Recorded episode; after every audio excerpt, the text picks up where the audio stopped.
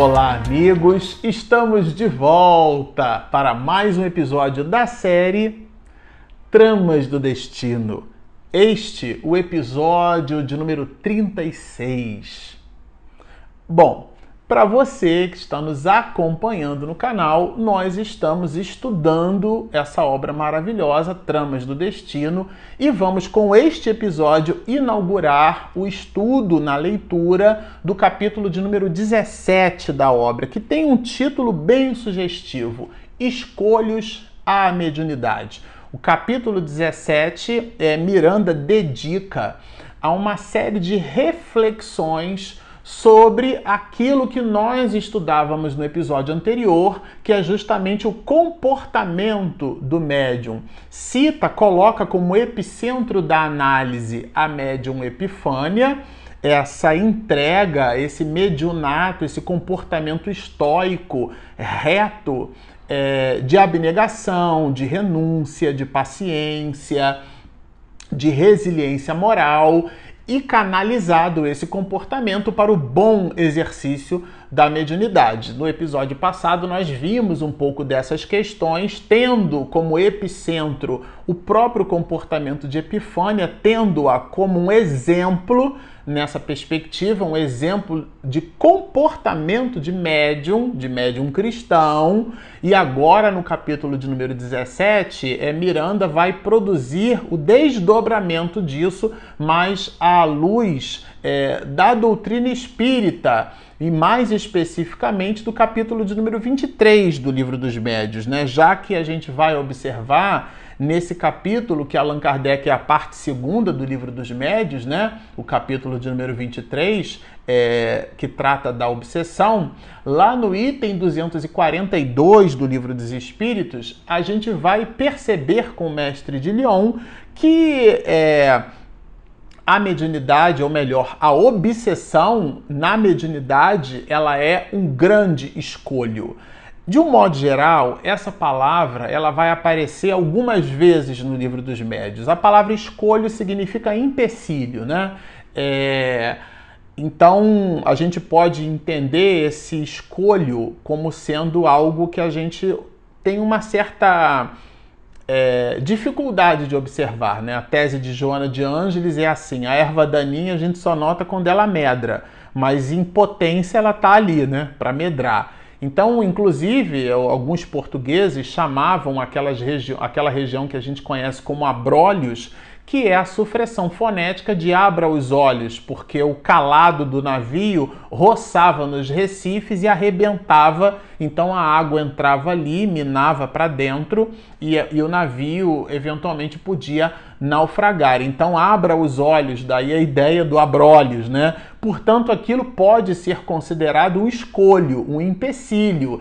E do ponto de vista da visibilidade, ele possui visibilidade muito sutil, porque as mais das vezes os recifes eles não têm pontas que ficam é, vertendo para o alto aonde pelo lençol de água que se forma, a gente conseguisse então de alguma maneira observar aquela parte vestibular, aquela parte proeminente naquela metáfora do iceberg, onde a maior parte está submersa e uma ponta dele está ali visível. Não a gente não conseguiria efetivamente observar. E a metáfora, ela é bem apropriada e é bem significativa, porque algumas questões relacionadas à influência espiritual, elas são tão sutis, mas tão sutis que nós não as observamos. E é nessa direção aqui que Miranda, no capítulo de número 17, vai trabalhar conosco reflexões para aqueles de nós que nos posicionamos na, no exercício da mediunidade. E se você está nos assistindo e você não frequenta reuniões mediúnicas, não fique achando que esse vídeo não é para você. Por quê? Porque Allan Kardec, no capítulo de número 14, ele vai dizer que todos nós somos mais ou menos médios. Vai nos ensinar que a mediunidade é um atributo da condição humana.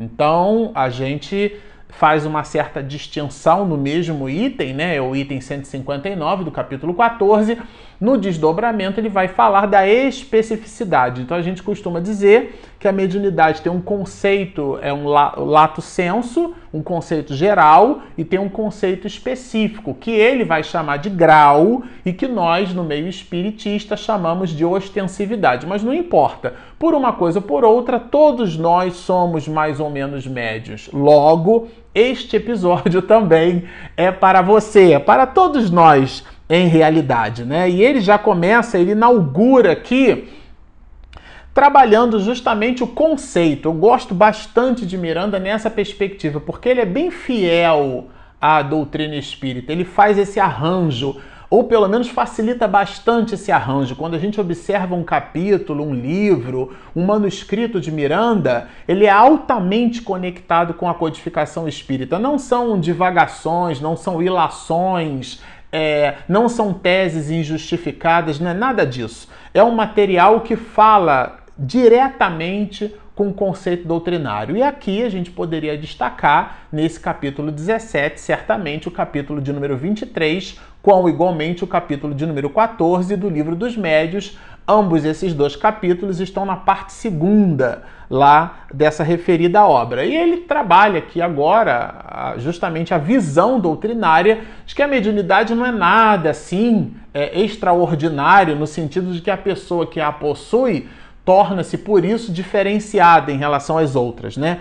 Todas as faculdades de que o homem se encontra investido são talentos que lhe cabe multiplicar, valorizando-os pelo bom uso que lhes dá. Então aqui ele contextualiza a mediunidade como sendo mais um dos grandes talentos que Deus nos oferece. No episódio passado a gente comentou um pouco sobre isso, o ecossistema onde nós nos colocamos na vida, a família onde estamos, a nossa possibilidade de estudo ou a impossibilidade de estudo também, todo o conjunto de facilidades e de dificuldades falam sempre do objetivo da nossa encarnação. E cada facilidade ou dificuldade possui no ingrediente necessário para o nosso crescimento espiritual, porque a encarnação é para isso, não é para a gente comprar carro, casa, nada disso. Nós podemos fazer essas coisas Certamente, mas elas são atividade meio. Questão 132 do Livro dos Espíritos. Qual é o objetivo da encarnação? É fazer com que cheguemos à perfeição. E eles colocam que a gente precisa, para chegar a essa perfeição, passar pelas vicissitudes da existência terrena. O que são essas vicissitudes? São essas facilidades e dificuldades. E a questão continua, que nós temos uma outra contribuição a esse processo de socialização espiritual, aonde nós, através da horizontalidade das relações humanas, nós nos verticalizamos em relação a Deus. O que é que significa isso? Nós crescemos espiritualmente no, no momento em que nós nos ajudamos mutuamente. Esse é o papel da encarnação. E para isso, no planejamento espiritual que se faz para o nosso crescimento espiritual, a espiritualidade maior coloca ingredientes. Bom, aqui eu acho que é bom que ele seja nessa encarnação professor de matemática. Aqui para esse é melhor que ele seja um boleiro. Hum, eu acho que padeiro nessa família com essas encrencas encaixa perfeitamente. Mas aí eu vou dar a ele uma habilidade gustativa para ele ser um ótimo cozinheiro. Ah, a essa aqui eu vou dar uma habilidade do ponto de vista é, da compleição da laringe para que ela possa organizar melhor as cordas vocais e torne-se uma ótima cantora.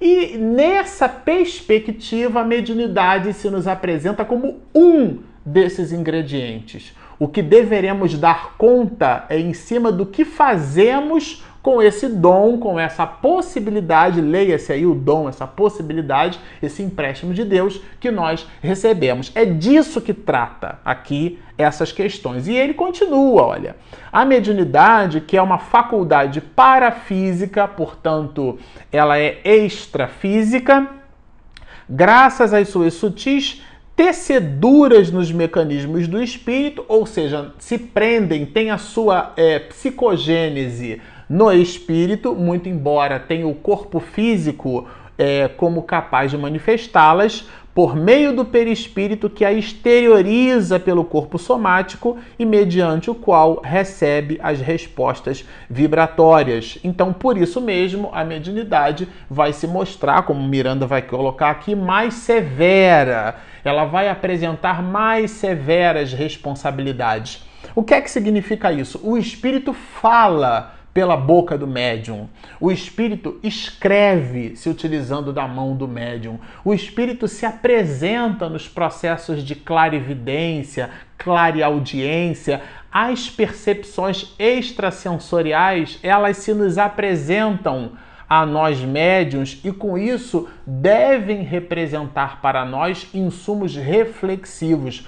O objetivo da ciência espírita é a transformação da criatura humana, item 350 do livro dos médios. Não estou tirando da minha cabeça, a redenção da humanidade. Então, por mais seja impressionante a fenomenologia mediúnica, aquilo é uma atividade meio, não é a finalidade primordial. A finalidade essencial, o fim útil da mediunidade é a reflexão por sobre a imortalidade da alma. E nessa reflexão espera-se a mudança do nosso comportamento para melhor. E o comportamento para melhor da criatura humana é sempre aquele que visa o bem comum. Nessa perspectiva, nós temos várias criaturas que se movimentam em relação ao bem comum. Muitas delas, inclusive, se dizem até ateus, né?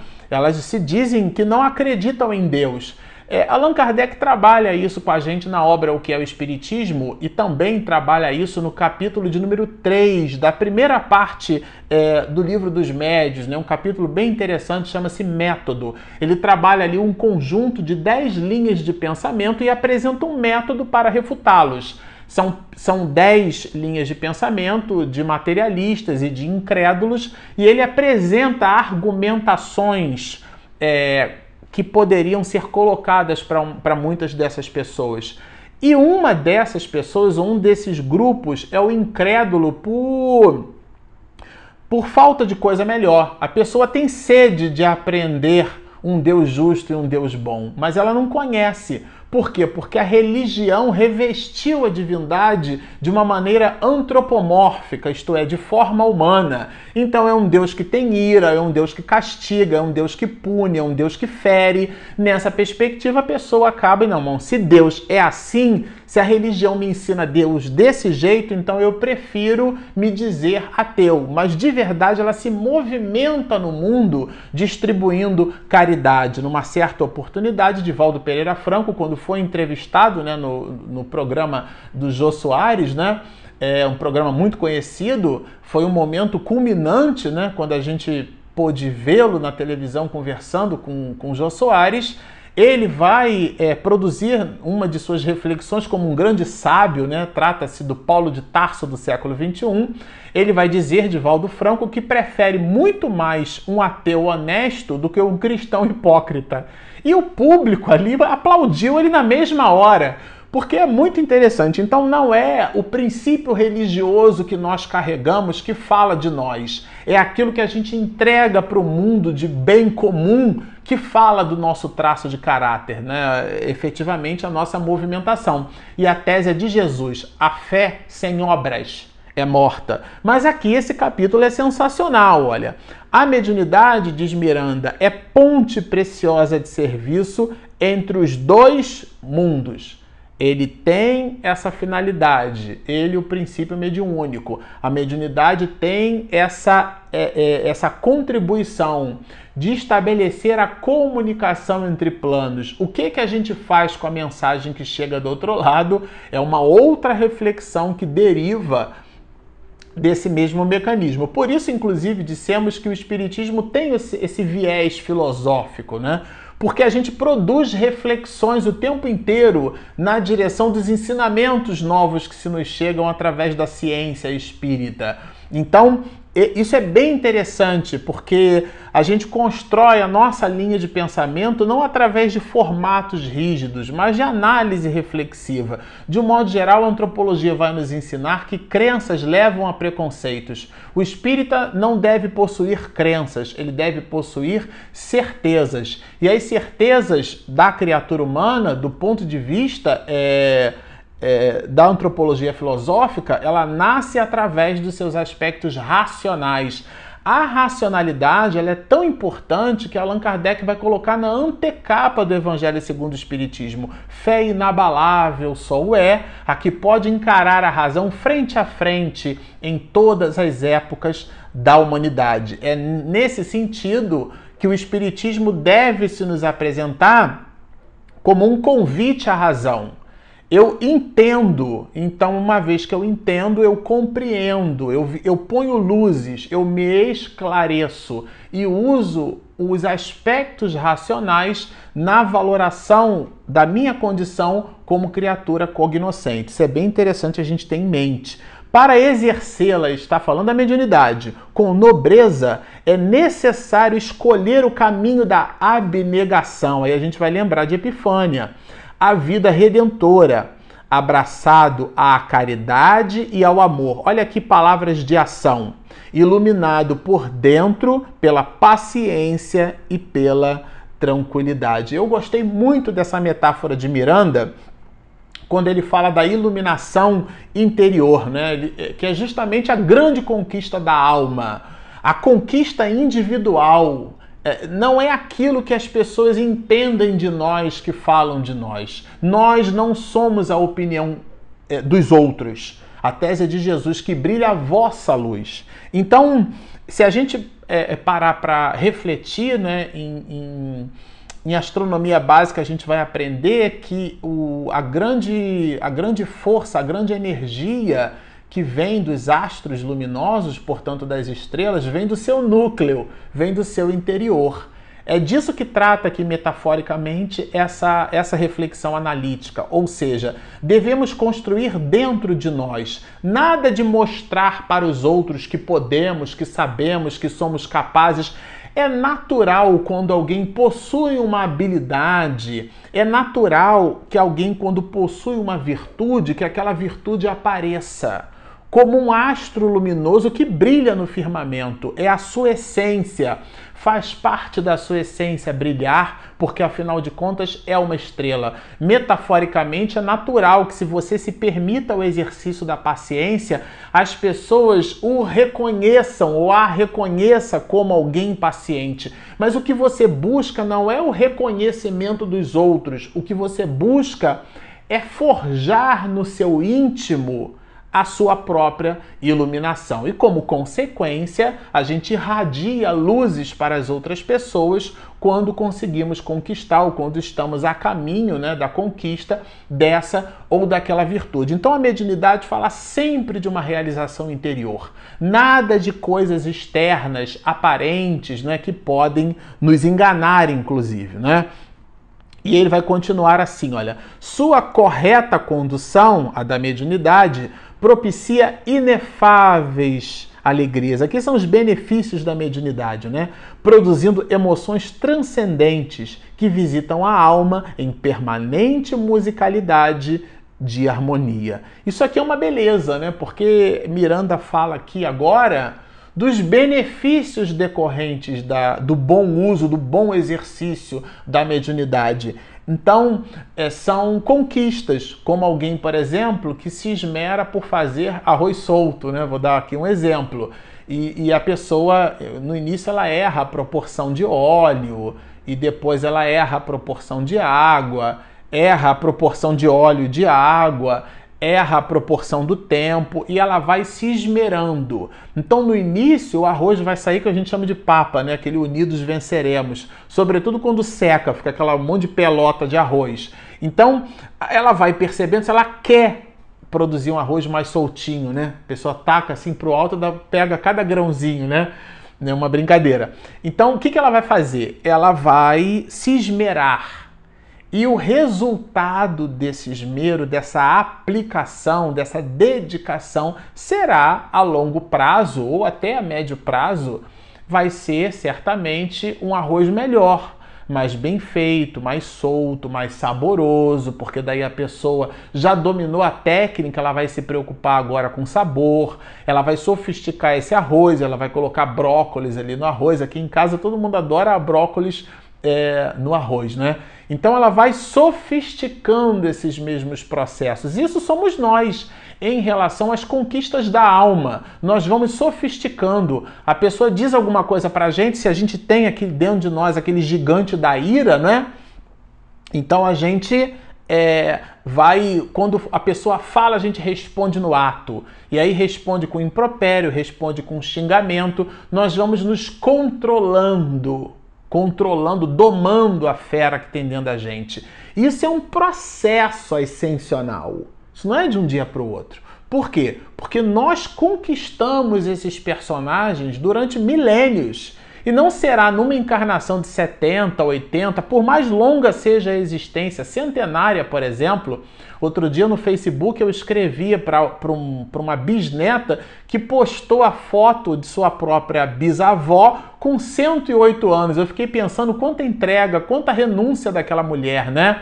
E ela estava com a camisa do Palmeiras, eu fiz uma brincadeira, né? Mesmo sendo do Palmeiras, conseguiu viver 108 anos. É uma brincadeira, óbvio. Mas o ponto alto aqui é quanta renúncia aquela mulher não foi capaz de entregar. É dessa renúncia, é dessa abnegação que nós estamos falando. E ele, Miranda, trabalhando essa conceituação, vai nos dizer justamente assim: olha, relegado ao abandono quando o médium se permite né, esse comportamento, favorece a parasitose psíquica de imprevisíveis resultados. O que, que é isso? Alice no País das Maravilhas é um clássico, né? Você lembra do instante em que ela se dá com uma bifurcação numa estrada, isto é, ela possui um caminho unidirecional e ela se movimentando na mesma direção em sentido, chega uma hora que é como se fosse um Y, ela tem para onde ela vai, né? Eu vou para a direita ou eu vou para a esquerda? E ela pergunta para o gato: para onde eu vou? E o gato faz a pergunta da nossa vida: para onde você quer ir? E ela responde que é um ensinamento, né, para todos nós. Eu não sei para onde eu quero ir. E o gato então responde: bom, para quem não sabe para onde quer ir, qualquer caminho serve.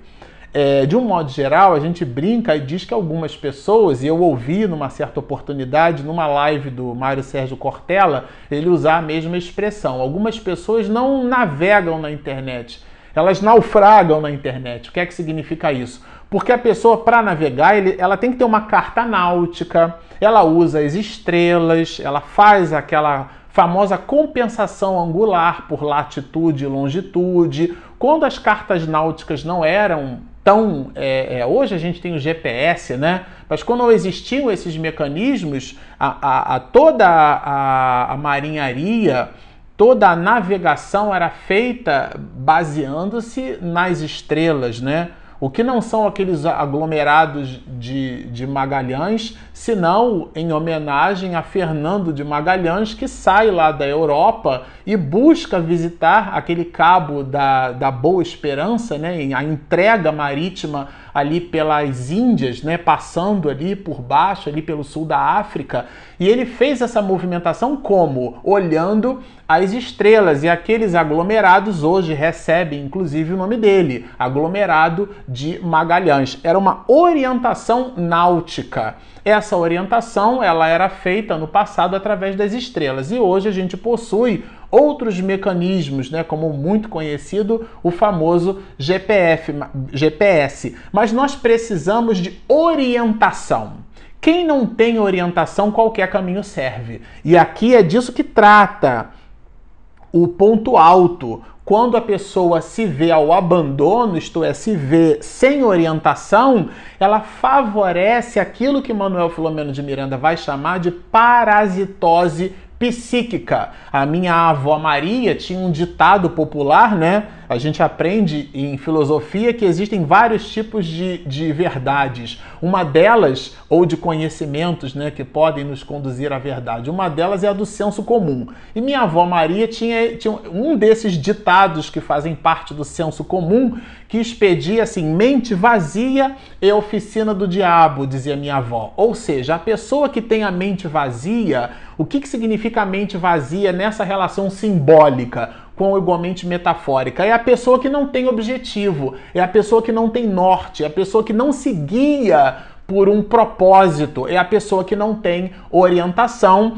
é a Alice no País das Maravilhas, é Magalhães, sem observar as estrelas no céu, sem é, nenhum mecanismo de condução, somos nós sem propósitos de vida, portanto. E Miranda vai nos dizer que aqueles de nós que nos movimentamos assim favorecem essa parasitose psíquica, o acoplamento de espíritos construindo essa simbiose por, pela sintomatologia dessa mente vazia, isto é, dessa mente que não tem norte, que não tem propósito, daqueles de nós médios que não entregamos uma vida reta na direção do nosso próprio aperfeiçoamento. Aqui, Allan Kardec vai trabalhar agora conosco esses escolhos do ponto de vista doutrinário, mas isso nós veremos juntos num próximo episódio. Bom, a gente sempre ao final gosta de lembrar, se você nos assistiu até aqui, está gostando desse episódio, por favor, inscreva-se no nosso canal se você ainda não se inscreveu. Aqui do lado tem um sininho, depois que a minha esposa faz a edição, você recebe aí a notificação em primeira mão e pode acompanhar de uma maneira formidável. Para você que está nos ouvindo pelas nossas ferramentas de podcast, também pela parceria que temos com as mais variadas web rádios, nós temos um aplicativo, nosso app, que é gratuito, disponível na Play Store e na Apple Store. Bom, estão feitos os convites. Baixem o nosso app, inscrevam-se no nosso canal, sigam-nos e muita paz!